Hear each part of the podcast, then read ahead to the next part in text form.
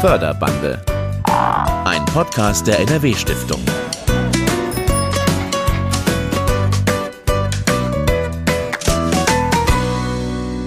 Was hat das deutsche Grundgesetz mit Harry Potter zu tun und warum findet man die Elbphilharmonie direkt gegenüber einem alten Holländer in Düren? Diese merkwürdigen Verbindungen werden wir im Lauf der kommenden halben Stunde restlos aufklären. Und ich kann schon mal so viel verraten, das raschelnde Zauberwort dahinter heißt Papier. Herzlich willkommen zur vierten Folge von Förderbande, dem Podcast der NRW Stiftung. Eine Stiftung, die sich für Naturschutz, Heimat- und Kulturpflege engagiert und auch das entsprechende Engagement im Land fördert. In diesem Podcast geht es vor allem darum, die spannenden Orte, Projekte und Ideen zu zeigen, die dadurch schon entstanden sind oder aber die durch die Förderung besser, schneller oder reibungsloser Gestalt annehmen konnten. Wir waren schon in der Wuppertaler Utopia-Stadt unterwegs, haben uns nasse Füße im renaturierten Allmetall geholt und heute heißt es Willkommen im Papiermuseum Düren. Düren gilt nicht nur als Stadt des Papiers, sondern auch als Stadt der Blinden. Im 19. Jahrhundert eröffneten in Düren die Rheinische Blindenanstalt und der Rheinische Blindenfürsorgeverein. Überall im Papiermuseum Düren gibt es sogenannte Audiostelen, die per Knopfdruck eine Menge Infos bereithalten. Das Papiermuseum Düren wurde 1990 gegründet. Es ist Ausdruck dessen, wie eng die Stadt Düren mit dem Werkstoff Papier verbunden ist. Im Jahr 2018 wurde das Haus umfassend saniert und durch einen Erweiterungsbau ergänzt. Das Museum hebt sich glatt und weiß aus dem Umfeld hervor. Hoch ragt die Spitze der schmalen Stirnseite auf. Das Gebäude wirkt wie gefaltetes Papier. Wir stehen mitten davor und das ist schon eine besondere Form hier. Sieht ein bisschen aus und soll, glaube ich, auch wie Origami sein. Ja, es soll so ein bisschen das Papier symbolisieren in, in, seiner eher älteren Variante, nämlich wenn man sich die Schreibpapiere anschaut. Also es soll ein gefaltetes Gebäude darstellen, deswegen auch keine geraden Fluchten, sondern ein bisschen unwinklig, wenn man das so sagen darf. Und was Sie auf der Fassade sehen, also erstens ist es weiß, die meisten Papiere sind weiß, aber was Sie auch sehen, sind die Knicke. Und was man darüber hinaus sieht, sind Wasserzeichen. Das ist ja auch die, die alte Variante, zu zeigen, woher ein Papier kommt und ihm einen gewissen Sicherheits- und, und äh, auch Schönheitscharakter zu verleihen. Und äh, es kommt noch Prägung hinzu. Also die Dreidimensionalität, die wir hier sehen mit dem Schriftzug Papiermuseum Düren, die Blindenschrift darunter oder hier eine Art QR-Code, äh, das wurde alles im Relief aufgebracht und ja, zeigt letztlich die Art und Weise, wie ich auch Papier bearbeiten kann, nämlich mit Blindprägung beispielsweise. Fühle selbst, das Modell vor dir bildet die Fassade des Museums ab. Sie zeigt des Weiteren eines der ältesten bekannten Wasserzeichen, ein großes P. Mit diesem versahen Papiermacher einst ihre Werke. Die Papiermacher von einst prägen bis heute das Leben in der Region, vor allem natürlich das Leben ihrer direkten Nachkommen. Mein Name ist Heinrich Spieß, ich bin 61 Jahre alt, äh, bin Unternehmer im Bereich Papiererzeugung, Papierverarbeitung, Papierhandel, also die ganze Wertschöpfungskette bedienen wir. Und ähm, ich war lange Zeit äh, Präsident des äh, Gesamtverbandes der papierverarbeitenden Branche und bin seit ewigen Zeiten Vorsitzender des regionalen Verbandes der Papierverarbeiter und wir haben das Papiermuseum natürlich mit äh, sehr viel Emotionen begleitet, aber auch mit viel Geld begleitet. Geld, auch so eine Papiersache. Zumindest war es das ja lange Zeit. Heute geht es ja immer öfter mit Karte, ist ja auch praktisch. Ich frage mich nur, was es für die Geschichte des Papiers bedeutet, wenn wir als Gesellschaft immer mehr elektronisch abwickeln, auch im Büro, in der Arbeitswelt, insgesamt. Erstmal aber bin ich mit Dr. Heinrich Spieß, der sich übrigens auch ehrenamtlich im Vorstand des Museumsvereins engagiert, in den Innenbereich des Papiermuseums Düren gewechselt. Auch hier spitze Winkel, schräge Wände, die an gefaltetes Papier erinnern. Diese Papieroptik und das Konzept für den Neubau hat der Architekt Klaus Hollenbeck entworfen. Faltung, Wasserzeichen, Prägung. Diese drei Dinge hat er immer wieder im Museum sichtbar und spürbar gemacht. Und das mit der Prägung spielt auch auf dem Boden eine wichtige Rolle. Wie fühlt sich das an, worauf Sie jetzt gerade laufen? Sie laufen auf diesem Blindenweg? Ähm, ja, es ist so ein bisschen wie Fußmassage. Vor allem, wenn man auf den Punkten läuft. Also machen Sie mal, es ist angenehm. Ich könnte es aber nicht deuten. Ein Bodenleitsystem führt durch die Ausstellung und markiert damit auch fünf unterschiedliche Bereiche. Es geht um Geschichte, wie das Papier uns alle geprägt hat, um Wertschöpfung, also wie Papier gemacht wird, aber auch um die Ressourcen, Weiterverarbeitung, Recycling. Dann gibt es einen Bereich, der sich Visionen nennt. Papier als Rohstoff bietet nämlich interessante Möglichkeiten und hat damit auch eine echt spannende Zukunft. Der vierte Bereich gilt der Ordnung, also auch unserer gesellschaftlichen Ordnung, die eigentlich erst durch Papier möglich wurde. Einmal die Papiere bitte.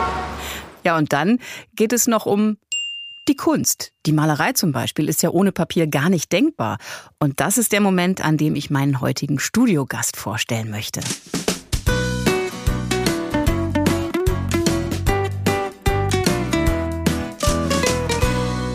Anja Dorn ist seit 2018 die neue Direktorin des Papiermuseums Düren, das aber auch untrennbar verbunden ist mit dem Leopold Hösch Museum in Düren, ein Kunstmuseum, dessen Direktorin sie ebenfalls ist und auch Geschäftsführerin des dazugehörigen Museumsvereins ist sie auch noch. Herzlich willkommen beim Förderbande-Podcast. Guten Tag. Frau Dorn, warum gehören diese beiden Museen, das Leopold-Hösch-Museum und das Papiermuseum Düren, so untrennbar zusammen? Also nicht nur, dass sie dicht beieinander stehen. Also das Leopold-Hösch-Museum ist natürlich das ältere Museum, ist 1905 gegründet worden und eben auch damals schon von Dürener Industriellen. Und daher kommt im Prinzip sozusagen schon die Verbindung auch mit der Papierindustrie, auch mit der metallverarbeitenden Industrie, aber das gehört natürlich historisch auch eng zusammen. Mhm. Das war erstmal ein gemischtes Museum und nach dem Krieg wurde es zum Kunstmuseum, eigentlich mit Malereischwerpunkt. Und eine meiner Vorgängerinnen, die Frau Dr. Eimert, hat sich dann Ende der 80er, 90er Jahre überlegt, naja, eigentlich wäre es natürlich sinnvoll, in Düren sich wirklich sozusagen mit diesem Material Papier, das die Stadt so prägt, stärker auseinanderzusetzen, hat zuerst die Papierbiennale gegründet und dann ging es eben wirklich darum, um die Frage, ob man nicht endlich ein Papiermuseum gründen könnte. Und dann hat sie sich äh, mit zwei Industriellen, dem Heinrich August Schöller und Alfred Hösch zusammengetan. Und sehr wichtig war die dritte Person auch noch der Peter Viehhöfer. Das ist eigentlich ein Gewerkschafter. Also ist auch interessant von der Geschichte. Mhm. Die vier haben gemeinsam einen Förderverein gegründet und überlegt, was sie dafür tun können und wie sie das realisieren können, auch ein eigenes Papiermuseum zu eröffnen. Und in diesem Papiermuseum geht es sozusagen eigentlich vielmehr um die Industriegeschichte. Und Frau Dr. Eimert hat eben auch das, was dann unter dem Begriff Paper Art bekannt wurde in 19 90er Jahren sehr, sehr stark vertreten. Also sozusagen aus diesem Werkstoffpapier einen eigenen Punkt zu machen für die Museen. Und natürlich ist es so, dass das Leopold-Hösch-Museum auch einen Schwerpunkt hat in der Grafik, aber am ehesten ist es tatsächlich ein Malereimuseum, was in unserer Zeit gar nicht so gewöhnlich ist. Also oft geht es ja mehr um Installationskunst und um Konzeptkunst, aber es gibt da also wirklich einen Sammlungsschwerpunkt auf Malerei, muss ja. man sagen. Es gab dann ja noch mal eine zweite Auflage, also eine Neuauflage, die das ganze Museum noch mal komplett verändert hat. Ab 2017 ist alles erneuert worden. Mhm. Wir haben ja vorhin schon von der besonderen Optik äh, und ja. dem Architekten Klaus Hollenbeck gehört da hat sich dann schon wieder eine Menge verändert. Das sind ja noch mal knapp 30 mhm. Jahre seit 1990. Würden Sie sagen, immer wenn sich so eine Art Strukturwandel anbahnt, dann versuchen Menschen Spuren zu sichern und Wirtschafts- und Industriegeschichte in irgendeiner Form auch noch mal zu zeigen, sichtbar zu machen, damit es nicht vergessen wird? Also ich glaube, dass es bei der Neugestaltung des Papiermuseums wirklich auch darum ging, zu zeigen, dass Papier ein Zukunftsmaterial ist. Also das Papiermuseum ist insofern ungewöhnlich, als es nicht in einem authentischen Gebäude äh, sich befindet, wie zum Beispiel das Papiermuseum in Bergisch Gladbach eben in einer alten Papierfabrik tatsächlich untergebracht ist, sondern der Standort, das war früher mal eine Autogarage und die mhm. dann sozusagen ja. völlig umgestaltet wurde und da ging es mehr um die räumliche Nähe zum anderen Museum, zum Leopold-Hösch-Museum. So, und wie schließt man dieses Material auf? Also die meisten Menschen denken bei Papier natürlich an ähm, Schreibpapier, an Schreibunterlagen. Aber Papier ist natürlich in unserer Gesellschaft so viel mehr. Also von Verpackungsmaterialien über Hygienepapieren, über Papier als Baumaterialien. Also es gibt sozusagen so viel Einsatzmöglichkeiten von Papier, über die wir nicht nachdenken erstmal, wenn wir an Papier denken. Also es ging, glaube ich, auch wirklich darum, das so aufzuschließen. Mhm. Oder auch aufzuschließen, wie unsere Gesellschaft auf einer inhaltlichen Ebene von Papier abhängt, also in der ganzen Art und Weise, wie wir Geschichte denken, wie wir Politik organisieren und solche Dinge. Also gehe ich ins Museum und denke im Grunde eigentlich über mich und mein Verhältnis zum Papier nach. Ja, genau, darum okay. geht's. Ja. Mhm. Nun ist dieses Papiermuseum Düren ja eben nicht die Art von Museum, die eine abgeschlossene Geschichte erzählt und dazu jetzt ein paar interessante, selten gewordene Exponate aufstellt. Mhm. So, guck mal, so war das damals. Welche Idee würden Sie sagen, prägt dieses Museum besonders? Das Museum ist sehr geprägt von der Idee, äh, dass es ein Museum zum Anfassen ist, also dass man sozusagen wirklich auch haptisch erfahren kann, was Papier ist und wie das verarbeitet wird und eben auch an der Bütt dann selber ausprobieren kann. Genau, und ansonsten geht es wirklich darum, auch eine Fantasie davon zu bekommen, wie Papier Gesellschaft organisiert.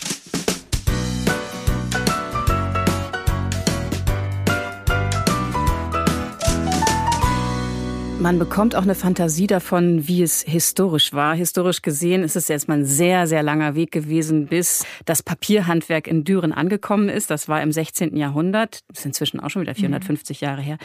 Warum das damals so eine attraktive Gegend für die Papierherstellung war, das hat mir Heinrich Spieß beim Gang durchs Museum erzählt. Es gab zwei Gründe. Zum einen gab es ja ein besonders klares Wasser. Man brauchte also keine Zusätze, braucht das Wasser nicht zu reinigen. Das Wasser der Ruhe. Und zum Zweiten gab es hier eine Textilindustrie und früher hat man Papier im Wesentlichen aus Lumpen hergestellt und nicht aus Zellulosefasern, die man aus Wäldern gewinnen kann, sondern es waren tatsächlich Lumpenhadern, hat man sie damals genannt. Und man hat letztlich die Abfallprodukte zusammengesammelt, sie klein gerissen und dann daraus Papier produziert. Und das Wasser und das, äh, die Lumpenreste haben dann zusammen eine leckere Brühe ergeben. Genau. Wie riecht das ungefähr? Also ich bin froh, dass ich damals noch nicht auf der Welt war. Ich weiß es ehrlich gesagt natürlich nicht. Ich nehme mal an, dass es wahrscheinlich nicht ganz so sauber roch wie heute. Aber in der Tat, wir nutzen heute auch noch Lumpen.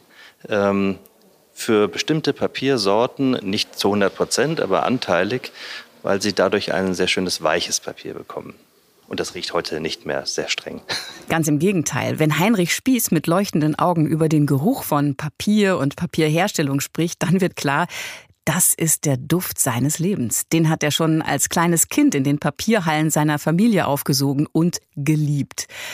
Bis zu den Fabrikhallen seiner Familie ist es im 16. Jahrhundert aber noch ein weiter Weg. Da ist erstmal alles Handarbeit und die kann man im Papiermuseum jeden Sonntagnachmittag selbst erleben. Wir haben hier unsere Bütt, denn wir schöpfen ja sogenanntes Büttenpapier.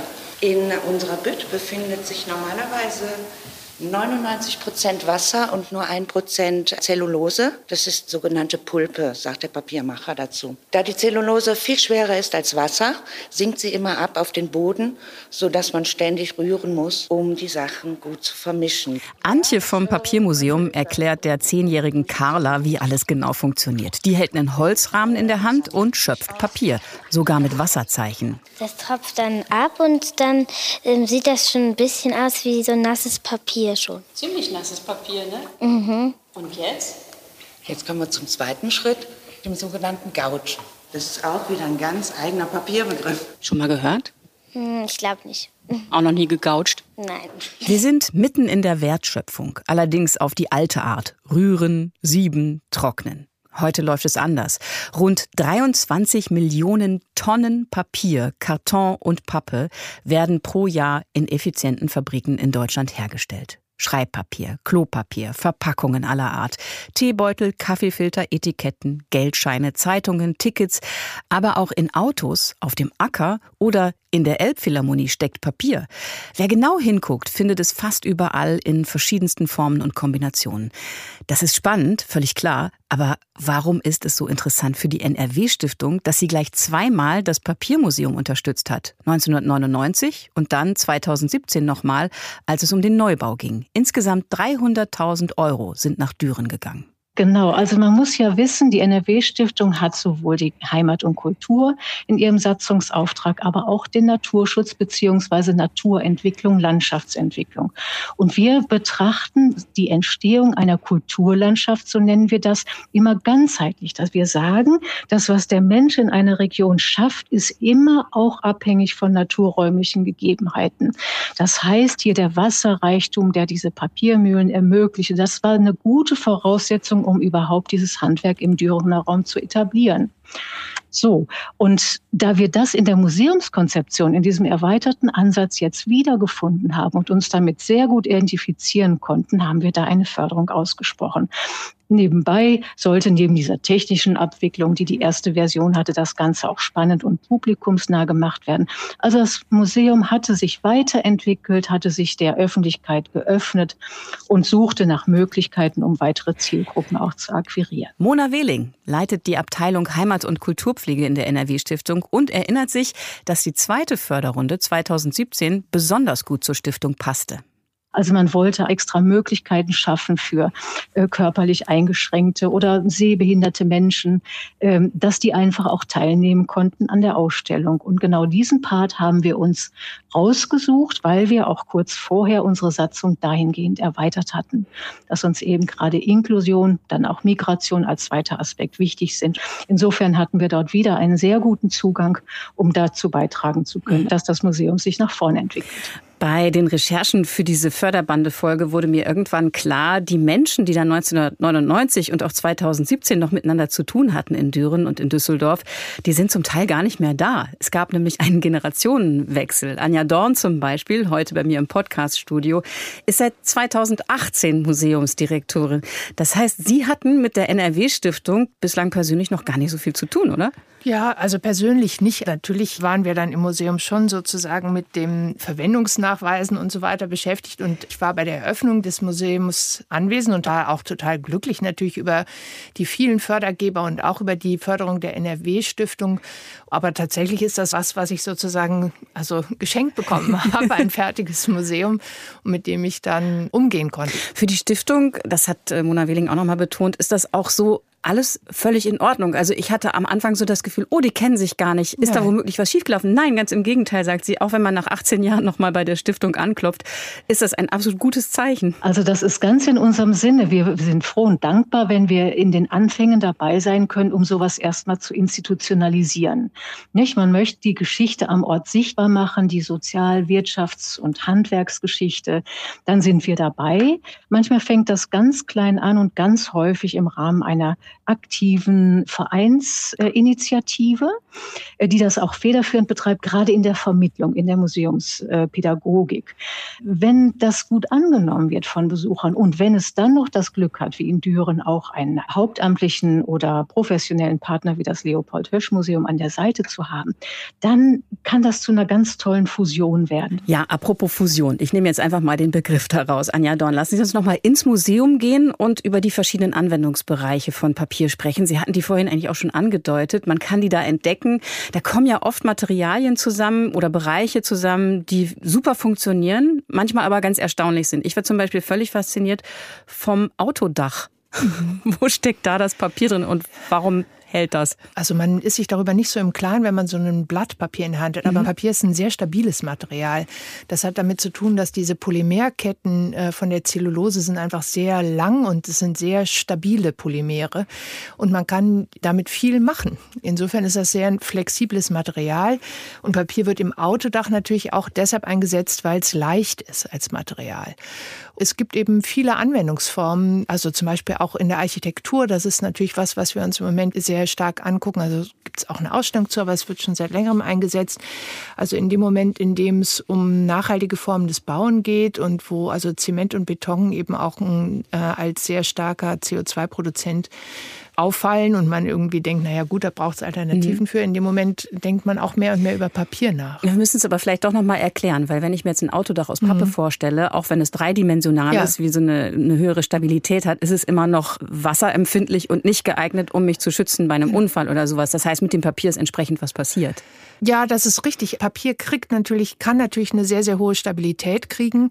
In dem Autodach bin ich mir gar nicht sicher, ob zum Beispiel mit einer Wabenstruktur gearbeitet wird.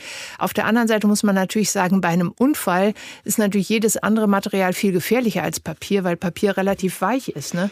Dann ist die Frage immer, es muss natürlich beschichtet und behandelt werden, damit es sozusagen brandsicher und wasserdicht ist. Das ist genau das Gleiche, was eben in der Architektur auch der Fall ist. Also mhm. Wie geht man zum Beispiel damit um, dass man so ein Material wie Papier eben wasserdicht kriegt. Das ist auch wichtig für Verpackungen. Also gerade äh, wo wir sozusagen Plastik in Frage stellen, weil es eben so schwer zerfällt, dann ist natürlich die Frage, wie behandeln behandeln wir die Papiere so, dass sie eine Feuchtigkeitsdichte haben oder eine Geruchsdichte haben oder mhm. äh, Fett äh, sozusagen abgrenzen und wir trotzdem in Papier verpacken können. Da gibt es natürlich sehr viele Techniken für und verschiedene Beschichtungsmöglichkeiten und so weiter. Und sehr schöne Beispiele auch, die man sich im Museum mhm. alle angucken kann. Und es geht da ja auch bei den Visionen, da sind wir jetzt auch gerade mehr oder ja. weniger, immer auch wieder um Nachhaltigkeit. Sie mhm. haben eben schon den Energieaufwand auch ein bisschen beschrieben, ja. den, den es ja auch kostet, Papier ja. herzustellen.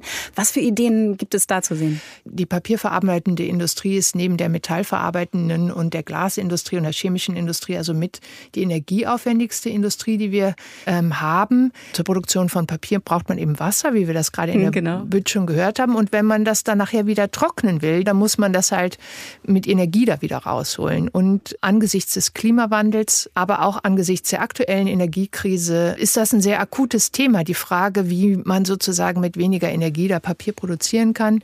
Kann man recyceln ohne Wasser? Aber der nächste Schritt wäre natürlich tatsächlich die Frage, ist es möglich, Papier zu produzieren mit weniger Wasser oder sogar ohne Wasser? Die andere Frage ist, wo kommen die Rohstoffe her? Mhm. Das ist äh, nicht ganz einfach, aber bei uns gibt es zum Beispiel Beispiele für Papier aus Gras. Mhm. Da werden aber, so Pellets draus gemacht, haben Genau, ja. Aber da riecht so, dann auch ein bisschen anders. Als ja, das riecht ganz anders und das ist sehr beliebt. Also gerade in der Verpackungsproduktion ist das im Moment sehr beliebt. Also die Supermärkte bieten das gerne an. Ich sehe gerade die Reihe vor mir, die beginnt nämlich mit dem Gras, was Sie gerade mhm. eben benannt haben, und am Ende ist die Elbphilharmonie. Vielleicht ja. können wir das jetzt mal auflösen, was die Elbphilharmonie ja. mit Papier zu tun hat. Ja, tatsächlich ist es so, dass auch die Elbphilharmonie im Inneren, da gibt es ja diese, hm, also ein bisschen auch so eine wabenartige Struktur oder gefaltete Struktur. Und das ist eben auch ein Papier-Gips-Gemisch. An der und, Decke vor allem, oder? Ja, an den Wänden an den und an Wänden der Decke. Mhm. um sozusagen eine möglichst gute Akustik herzustellen, ne? weil das natürlich auch eine ganze Menge schluckt, aber auch wiedergibt. Also da wurde lange mit experimentiert und genau, der Sound der Elbphilharmonie hängt also auch vom Papier ab. Bei der Gelegenheit können wir noch kurz auflösen, warum die Elbphilharmonie im Museum direkt gegenüber einem alten Holländer steht. Der Holländer, das ist äh, die Maschine, mit der man sozusagen Papierpulp herstellt. Man füttert da sozusagen trockene Zellulose ein und die wird dann eingeweicht und durchgeknetet und dann kann man damit anfangen, Papierpulp zu machen und dann eben Papier zu schöpfen. Mhm. ist herrlich, oder? Da wird jetzt Wasser zugeführt. Das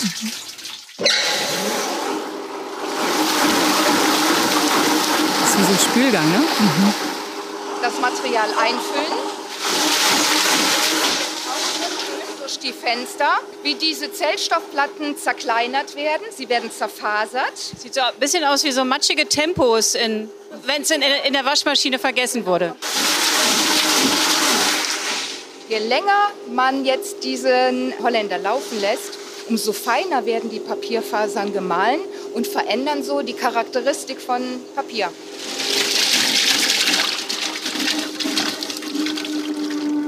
Das ist ja interessant mit diesem Papiertaschentuch, also mhm. was Sie dazu äh, schildern, weil das war natürlich früher so. Das, was in der Waschmaschine passiert, ist genau exakt ein Holländer-Effekt eigentlich. Ne? Also wenn man Papierpulp wird, wird hergestellt. Heute haben natürlich Papiertaschentücher oft einen hohen Viskoseanteil. Also eben damit das genau nicht, nicht passiert. passiert. das, genau. also, ja. Ja. ja. Jutta Reich war das eben auch vom Papiermuseum in Düren, äh, hat dann nochmal eben den Holländer in Gang gesetzt. Äh, übrigens war der auch explizit mit von der NRW-Stiftung gefördert. Da hat das Rumpeln und Pumpen wirklich Eindruck hinterlassen, konnte man nochmal spüren. Mhm. Was mir auffällt beim Thema Papier, liegt Tradition und zukunftsfähige Vision so unglaublich nah beieinander. Ich war zum Beispiel ganz begeistert zu hören, dass das Grundgesetz im Jahr 1949 auch auf Dürener Büttenpapier gedruckt wurde. Aber es geht noch viel aktueller, hat Heinrich Spieß dann erklärt. Nicht nur das, ich glaube auch der Koalitionsvertrag der diesjährigen Regierung ist auch noch auf Büttenpapier gedrückt worden. Ja, und äh, hier kommt auch die Auflösung der Harry Potter Frage vom Anfang. Aus Düren kam auch das Zauberpapier, das man in den Harry Potter Filmen sehen konnte. Leider ist das jetzt alles vorbei, denn dieses besondere Dürener Traditionsunternehmen ist von der Flut im Sommer 2021 so schwer getroffen worden, dass es vor kurzem den Betrieb mhm. einstellen musste. Frau Dorn, wird sowas vielleicht auch Thema sein in Ihrem Museum, was Teile der Branche ja in die Knie zwingt? Ja, also das ist es sicher. Also nicht in dem Sinne, dass es sie in die Knie zwingt, sondern wir wollen natürlich sozusagen darstellen, wie da auch Wege aus dieser Krise heraus denkbar sind. Ja, Sie haben ja Bütten, eben die Energiekrise auch schon Genau, also, also jetzt nochmal zu dieser Büttenfabrik in Zerkal. Das ist natürlich tatsächlich für und Dürner besonders schmerzhaft, weil es sicherlich eine der schönsten Papierfabriken ist, die da standen. Und eine Künstlergruppe aus Köln, die Kölner Progressiven, haben da ihre Schriften gedruckt. Also es ist was mit einer hohen traditionellen Aufladung. Papierfabriken sind traditionell natürlich an Flüssen angesiedelt ja, genau. und in der Eifel mit der Jahrhundertflut wurde auch das Kalltal geschwemmt und auch diese sehr, sehr alten äh, Papiermaschinen, die zum Teil noch aus den 30er Jahren kommen, haben da sehr gelitten und in dem Moment wurde das eben eingestellt. Also ja. das ist eine traurige Geschichte. Also Düren liegt natürlich, und das ist auch interessant, vielleicht nochmal im Verhältnis zu dem, was die NRW-Stiftung für eine Zielsetzung hat, in der Darstellung von Kulturlandschaft. Düren liegt zwischen der Eifel und den rheinischen Braunkohlerevieren und also auch ähm, der Hambacher Forst liegt noch im Kreis Düren. Das heißt, wir sind natürlich sowieso Teil dieses des Strukturwandels, der im Moment stattfindet. Krisen gerüttelt, also mhm. da stell, stellt sich wirklich die Frage, wie versorgt man diese Unternehmen mit anderer Form von Energie? Und das ist natürlich was, was jetzt für unsere Arbeit in der im Papiermuseum super interessant ist, also das Papier der Zukunft zu produzieren, mhm. zu produzieren produzieren. Genau, Zukunft nehme ich mal als Stichwort, weil das eine ist der Strukturwandel, den Sie sagen, der mhm. sozusagen akut die Menschen beschäftigt. Aber was die Zukunft betrifft, ist äh, Heinrich Spieß auch überzeugt, dass Papier geht mit. Ob es jetzt Etikettenbasispapiere sind oder ob es seit neuestem auch Papiere sind, die in der Tat geeignet sind, Kunststoff- oder Aluminiumanwendungen zu ersetzen. Ähm, da wird es dann sehr spannend und da wird es auch sehr technisch und da wird es aber auch, vor allem auch sehr zukunftsorientiert. Das ist das, was man vielleicht vergisst, dass Papier kein sterbendes altes Produkt ist. Die Anwendungen verändern sich und teilweise verändern sich auch die Produkte. Aber es äh, ist ein Rohstoff, der unglaublich viel Potenzial in sich birgt. Ja, und Sie haben es gerade schon angedeutet, äh, Frau Dorn. Wer weiß, wird Papier irgendwann mal ganz anders hergestellt als heute? Man hat vor einiger Zeit sich zusammengetan, die Industrie mit Forschungsinstituten und äh, öffentlichen Geldgebern, mit der Idee, dass man den Prozess der Erzeugung eines Papierprodukts völlig neu definiert. Und zwar nicht, indem man die Historie nimmt und sie ein bisschen weiterentwickelt. Das ist über viele, viele Jahrzehnte gemacht worden, ist aber irgendwann ausgereizt, weil niemals der Prozess selbst in Frage gestellt worden ist. Und das geschieht jetzt. Also man möchte tatsächlich bei Null anfangen und Papierproduktion völlig neu denken. Es gibt auch keine Idee, wie das sein könnte, wie das aussehen könnte. Es ist ein sehr interdisziplinärer Ansatz, mega spannend. Ja, kann allerdings noch einige Jahre dauern, hat er auch gesagt. Ja. Also wenn das spruchreif ist, Frau Dorn, dann glaube ich, muss das Museum vermutlich noch mal auch wieder umgestrickt werden. Also im Kern geht es natürlich auch um verfahrenstechnische Fragen und so weiter. Aber der Austausch mit den Wissenschaftlern aus den verschiedenen Bereichen ist wirklich sehr produktiv und interessant. Also auch, was Papier an anderer Stelle auch im Recycling leisten kann. Also auch da gibt es natürlich unheimlich innovative Methoden. Also natürlich ist sozusagen die nachhaltigste Form von Recycling auch in der Papierindustrie, dass man das gleiche Produkt nochmal verwendet. Also das kennen wir alle vom Eierkarton, ja. den wir hoffentlich auf den Markt bringen, sodass der gleiche Karton wiederverwendet werden kann. Und die Frage stellen sich aber andere Unternehmen zum Beispiel auch für Hygienepapiere. Also kann man Hygienepapiere, die im Krankenhaus benutzt wurden, einfach so reinigen und desinfizieren, dass das gleiche Papier wiederverwendet werden kann. Das heißt, an diesen Stellen wird sehr, sehr viel gearbeitet. Also da ist das Innovationspotenzial, glaube ich, enorm. Ja. Und ich sehe und höre, wir haben hier eine Tür aufgemacht zu einer Papierwelt, die im Prinzip unendlich eigentlich weitergehen mhm. kann, wenn die Ideen und so weiter reifen. Und ich würde sagen, was immer passiert, wenn Strukturwandel passiert oder sowas, die NRW-Stiftung wird sicherlich dann auch wieder mit im Boot sein, wenn es um die nächste Kurve geht. Erstmal gibt es im Papiermuseum Düren selbst natürlich eine Menge zu entdecken an Zukunftsvisionen, an aktuellen Einsatzbereichen von Papier, natürlich an toller handwerklicher Tradition. Also unbedingt mal hingehen und in die Papierwelten dort eintauchen. Vielen, vielen Dank an Anja Dorn, Museumsdirektorin vom Papiermuseum Düren und Geschäftsführerin des Museumsvereins, dass Sie vom Konzept und von der Idee des Museums hier erzählt haben. Dankeschön. Bitteschön. Danke auch an all, die uns zugehört haben. Sagen Sie gern weiter, dass es den Förderbande-Podcast gibt und natürlich, dass es die NRW-Stiftung gibt. Noch besser, machen Sie mit und werden Sie Mitglied im Förderverein. Ist ganz einfach. Alle Infos dazu gibt's unter nrw-stiftung.de. Tschüss, bis zur nächsten Folge. Das war Förderbande. Ein Podcast der NRW-Stiftung Naturschutz, Heimat und Kulturpflege. Mit Maria Backer. Produziert bei Sounds Fresh.